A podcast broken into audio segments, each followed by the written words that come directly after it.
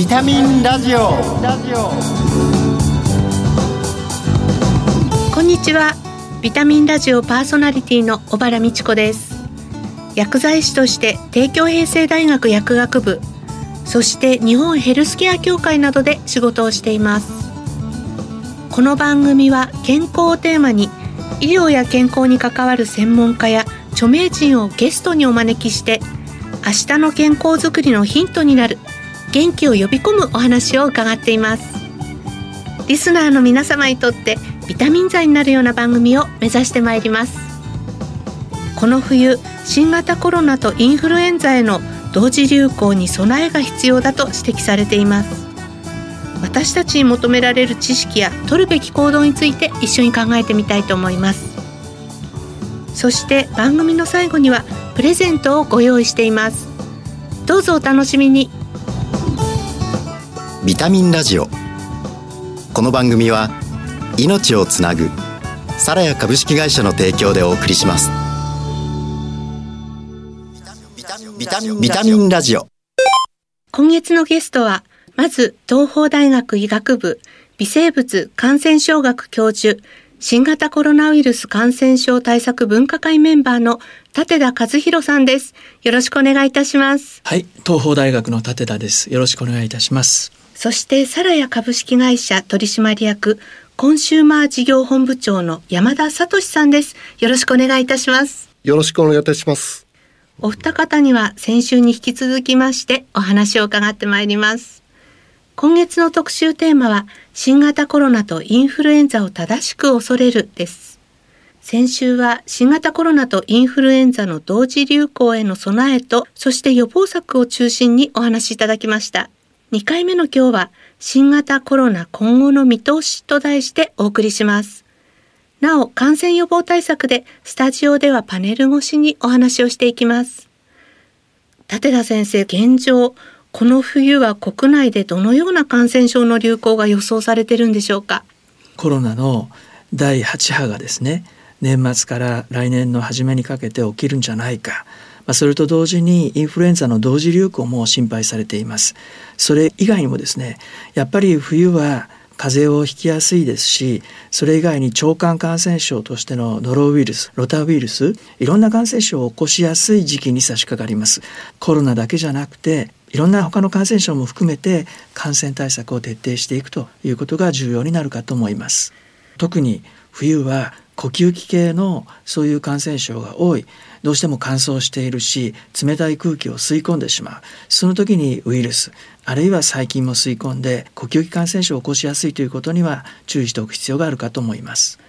そうするとマスクも離せないですね。マスクやっぱり今回のコロナでその有用性というものを改めて確認したわけですけどもただあのいつでもどこでもマスクじゃなくてやっぱりリスクが高い場面場面でマスクを使うそうじゃない時はマスクを外してもいいこれをですね少しずつ応用していくということが大事になるかと思います。同時流行への備えとして重症化を防ぐためにワクチン接種の検討というのがとても大切になっていると思うんですけれども実際ワクチン接種4回目以降の考え方っていうのはぜひご専門家の立場からお伺いできればと思います。はい、今回ですねあの新型コロナに対するワクチンは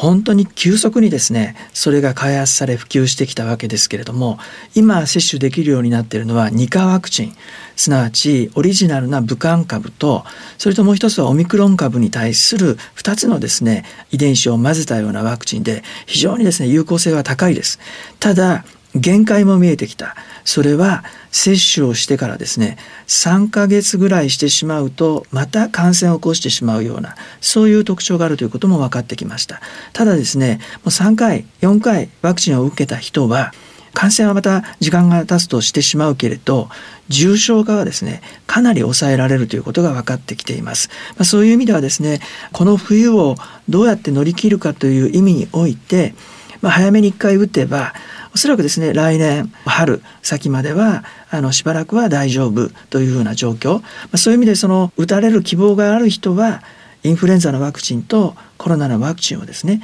一緒にでもいいですから早め早めに接種をされるというのがよろしいんじゃないかなと思います。先生こうインフルエンザのワクチンは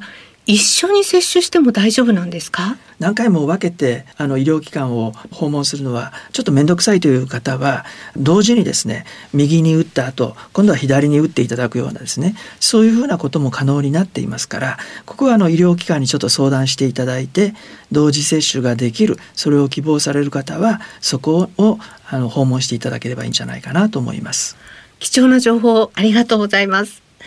立田先生は新型コロナで重症化したご経験もおありということはその時の様子などお話を伺うことはできますか？はい。私はこのワクチンに対してのあのアレルギー反応が強い体質がありまして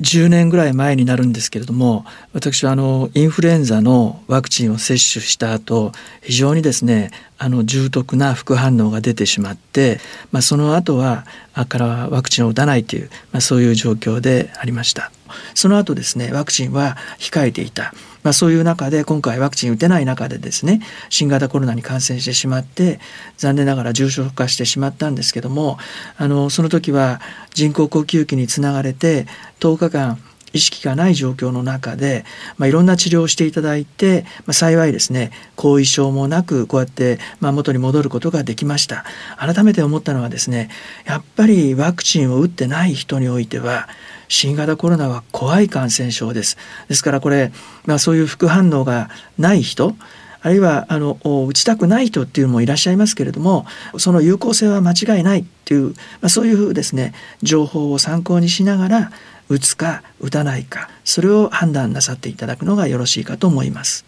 とても大変なご経験でしたね。やっぱりその人工呼吸器につながれるということはそれなりのリスクがあります。それはよく私もあの医療従事者として認識しています。風邪とは違うし、インフルエンザとはまだ違う病気だなということをあの改めて感じました。あの最近の話題ですけれどもこの厚生労働省はあの11月22日塩野義製薬が開発した新型コロナウイルスの治療薬ゾコーバを緊急承認したというふうにニュースになっていたと思うんですけれども緊急承認制度の適用第1号で軽症者に使える初の国産飲み薬となった背景を教えてください。ゾコーバ非常に期待されている薬の一つだと思います。緊急承認制度、これが今年の5月にですね、あの、初めて動き出したんですけれども、それで承認された第1号ということでですね、あの、まさにこういうパンデミックで危機的な状況の中で、有効性の可能性があるもの、副反応に対してある程度分かっているそういうふうな薬に関してはできるだけ早く現場に出してそしてその有効性を確認していこうという、まあ、そういう法律なわけですけどもそれで承認されてきたゾコーバ。このゾコーバはこれまでの薬にはないですね。軽症、まあ、重症化のリスクがないような人たちに対しても広く投与することができる飲み薬ということで期待されています。ただもちろん薬ですからいろんな併用あの副反応が出たりとかですね。併用注意併用禁忌、まあ、そういったことがありますからこれはですねあのしっかりとその説明書に従って投与されるということが大事になってくるかと思います。現場の医療体制については現在どのような形になってるんでしょうか？感染者数が少しずつ増えている状況の中で医療の現場入院率というものが高まってきている状況です。ただですね幸いまだ重症例に関して爆発的な増加につながっているとそういう状況は聞こえて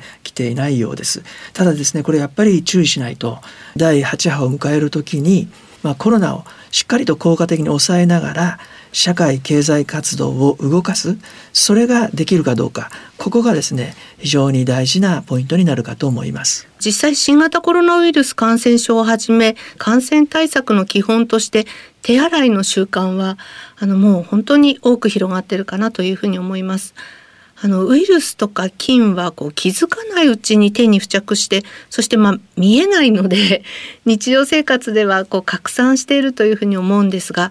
改めて家庭でできる感染症対策について山田さんからぜひお伺いしたいと思います。やはりまあウイルス細菌は目に見えないのでそこに付着しているというふうに思ってですね家庭に持ち込まないといいうところが一番大事かと思いますので、まあ、まず家に帰ったら手洗い、まあ、うがい、えー、消毒というところをまず徹底していただきたいというふうに思うのと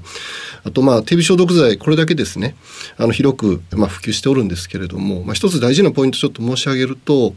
手に汚れがえー、ありますと手指消毒剤の効果っていうのは著しく低下をします。まあ、手の汚れを落としていただくというところが大前提になりますので、まあ、その後に、えー、水気を切って、まあ、消毒をするというところをですねぜひ徹底していただきたいなというふうに思います。手の表面に汚れがついているとその下まで、まあ、その下に菌がいてるとウイルスがいてるとそこまで浸透しませんよね。なので、まあ、その汚れを取り除いて、まあ、直接ウイルス菌に対して消毒液を当てるというイメージで手洗いをしていただきたいというふうに思います。厚生労働省が推奨するアルコール濃度というのは70%から90%と言われる高濃度アルコールを推奨してますので手の表面に水分が残ってるとその濃度が薄まってしまいますのでしっかりその手の表面の水分を取り除いて、まあ、高濃度アルコールを使用するというところが一番効果的になってきております。あの意外とここ知られてないんですけど大事なポイントです。そうですかあの薬局などの店頭に置いてあるあるいはこうネットで販売されているアルコールのあの消毒剤っていうのはこの有効性の基準として先ほどアルコール濃度の話が70%からまあ90%ぐらいということをおっしゃられてましたけどこれをもっとやっぱり皆さんに知っていただきたいですよね。そうですね、まあ、濃度であったり厚生労働省が推奨する医薬品指定医薬部外品と言われる、まあ、いわゆる効果と、まあ、安全性が保証された商品というのをですねぜひとも選んでいっていただきたいなというふうに思います。今年の2月の25日に、まあ、今までは、え薬機法では特定の、えウイルスという、まあ、名称を、えー、と表記できなかったんですけれども、まあ、今回第三者機関で効果が認められたものに関しては、まあ、商品に関してはウイルスの名前を表記することが可能になりましたので、まあ、我々大阪大学さんとですね共同研究してその効果を確認しましたので、まあ、この9月から、まあ、この新型コロナウイルスへの消毒効果が確認されていますと。いう、えー、ポップ表記をさせていただいて、まあ、商品を出荷してますので、まあ、効果を、えー、お求めになられる消費者の方にはより買いやすい、まあ、商品であるかなというふうに思っております。どうやったらこの感染症を効果的に抑えていくことができるのかを学んできましたよね。だから手指消毒もそうですしマスクの使い方もそうですし3密を避けるあるいは換気の問題ですね。まそういうことを組み合わせることによってできるだけリスクを減らしていくということ。そして同時にですねあの社会経済を回していく、まあ、それができるような状況が見えつつあるんじゃないかなというのがこの冬だというふうに思います。栄養はしっかりとりつつ睡眠もきちんと確保しつつそしてあまり飲みすぎない体調を崩さないっていうことも大事ですね。本当ですね。まあ自分の体調管理をこれをしっかりやるということが一番基本になるんじゃないかなと思います、はい、予防策についていろいろとお話を伺いました。今月のゲストは東邦大学医学部微生物感染症学教授新型コロナウイルス感染症対策分科会メンバーの立田和弘さんでした。お忙しい中、ありがとうございました。ありがとうございました。そしてもう一方、サラヤ株式会社取締役、コンシューマー事業本部長の山田聡さんでした。お忙しい中、ありがとうございました。ありがとうございました。では、ここで健康や衛生、環境に関して役に立つ生活情報をお伝えします。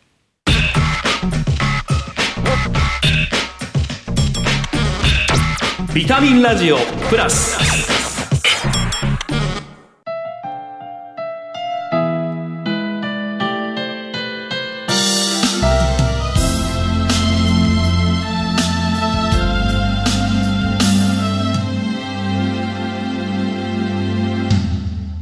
こんにちは。ラジオ日記アナウンサーの藤原奈々香です。今年も残すところわずかとなり年末年始の準備をする時期になりました。お正月を迎えるのに欠かせないのがおせち料理。その起源は中国から暦や年中行事が伝わったことに始まります。おせち区と呼ばれる行事食が江戸時代後期から明治時代になると重詰めスタイルが一般化し昭和からおせち料理と呼称されるようになりました。祝い魚口取り酢の物焼き物煮物など縁起の良いお料理を何段にも重ねられた重箱のおせち料理はめでたいことを重ねるという意味が込められています。実はおせち料理をはじめお正月の食事は保存のため砂糖が多く使われることから全体的に糖質が高めです。黒豆や栗きんとん伊達巻きなどの甘みの美味しい食材をはじめお雑煮のお餅などは1個あたり 25g くらいの糖質量があります。いつもより多めの糖質量の摂取に加え運動不足が重なりお正月太りとなってしまうのです。糖質の多くは体のエネルギー源となりますがエネルギーとして使われなかった糖質は中性脂肪として蓄えられます。また糖質の摂りすぎは血糖値や中性脂肪値にも影響するので注意が必要です。そこでおすすめなのがロカボの食べ方です。1食の糖質量を 20g から 40g にかつ間食 10g 分も含めて1日の糖質量を 70g から 130g に抑えると適正な糖質摂取量になります。お正月太りの原因にならないよう家で過ごす時間を利用して今年は糖質を抑えた手作りのおせち料理に挑戦するのはいかがでしょうか？糖質のコントロールには砂糖の代わりにカロリーゼロ糖類ゼロの自然派甘味料ラカント S がおすすめです。ヘルシーな手作りおせち料理で良い一年をお迎えください。それではまた次回。ラジオ日記アナウンサーの藤原奈々香でした。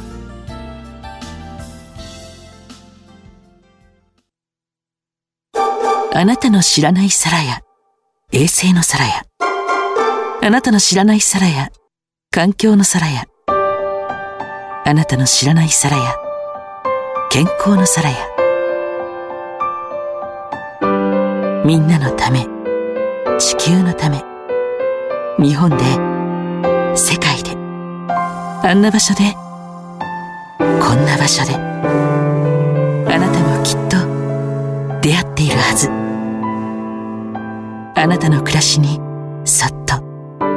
命をつなぐサラヤビタミンラジオ。予防の基本はやっぱり手洗いです。この手洗いしっかりと乾かしてからアルコール消毒をするようにみんなで徹底していきたいと思います。ここで番組から今月のプレゼントのご紹介です手肌と地球に優しいヤシの実洗剤とカロリーゼロの自然派甘味料ラカント S そして新感覚の手指消毒ローションアルソフト携帯用の3点セットです。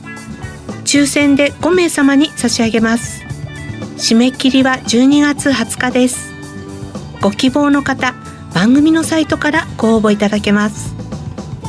お聞きのビタミンラジオ本放送時間は金曜夕方5時20分から。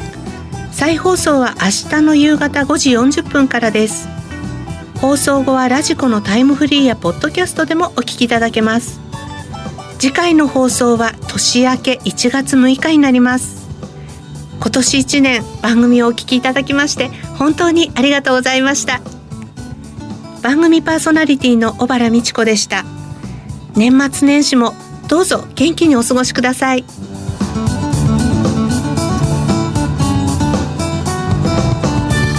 ビタミンラジオ